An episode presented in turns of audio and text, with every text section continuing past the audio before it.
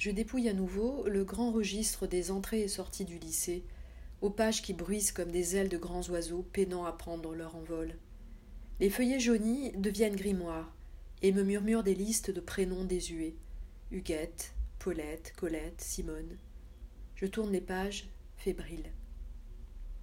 Au détour d'une ligne, c'est d'abord le nom de Sophie Freud qui se détache de la longue liste à la graphie appliquée et vieillotte.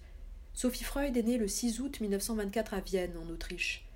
La nationalité autrichienne est précisée dans la marge. Elle habitait rue du Maréchal Joffre, hôtel Windsor. Son père est noté comme directeur de la maison des éditions des livres psychanalytiques. Elle est entrée au lycée en seconde, AA prime 1, comme demi-pensionnaire en octobre 1940. Et tout à coup, en bas de page, un prénom, un nom, comme un pied de nez à l'oubli, auquel le vieux lycée semble avoir abandonné depuis soixante-douze ans. Elle est là, dans ces quelques mots qui distillent en moi leur effet de fascination, comme un événement, une rencontre.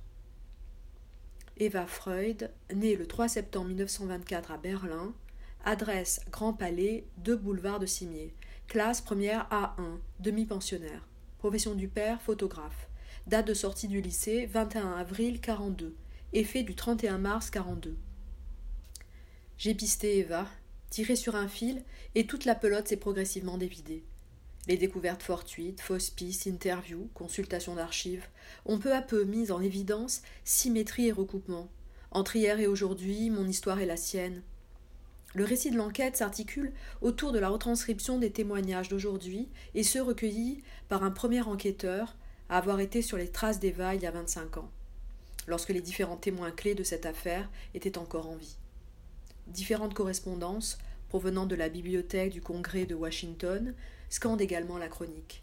Celle d'Eva avec Hélène Doub, jeune juive tchécoslovaque de culture allemande, réfugiée à Torrent, dans l'arrière-pays niçois, celle des parents d'Eva, Annie et Oliver Freud, et quelques lettres de ses grands-parents, Sigmund et Martha Freud.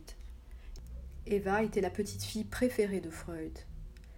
J'ai voulu comprendre pourquoi elle a immédiatement suscité en moi une attraction, un désir de connaître sa vie et de transmettre son histoire? Eva Freud est devenue une affaire personnelle. Enquêter sur Eva, c'est aussi parler de Nice, d'une géographie intime. Nice aujourd'hui, hier, connue, mal connue, aimée, détestée, autrefois et récemment meurtrie, où je suis née, où je vis, qu'elle n'a pas voulu quitter et où elle passera la majeure partie de sa courte existence.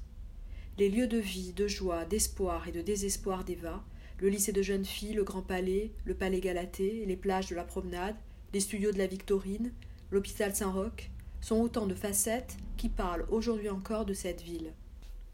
Eva à Nice. J'aime ces trois mots. Je l'imagine traversant l'avenue Foch pour aller en cours entre 1934 et 1942, un petit cartable d'écolière sur le dos, courant sur les pelouses du jardin des arènes, déambulant plus tard sur la promenade avec ses amis du lycée, remontant le boulevard de Cimier. Je me demande à quoi pouvait ressembler Nice, encore occupée à ce moment-là par les Italiens. Quand on pense à l'occupation, on se représente toujours des rues sombres et sales à la nuit tombante, la pluie, le froid des commissariats. Mais à Nice, rien de tout ça. La météo au printemps 42 affichait probablement un soleil radieux. Les casinos étaient en pleine activité et les cinémas ne désemplissaient pas. Sous les grands palmiers du jardin Alsace-Lorraine, les enfants jouaient innocemment. Pourtant, le verre était déjà dans le fruit exotique. Les murs du lycée de Nice sont ventriloques.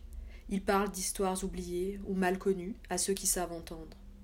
Des jeunes filles s'y sont côtoyées pendant la guerre. Certaines étaient juives et sont mortes, d'autres ont survécu.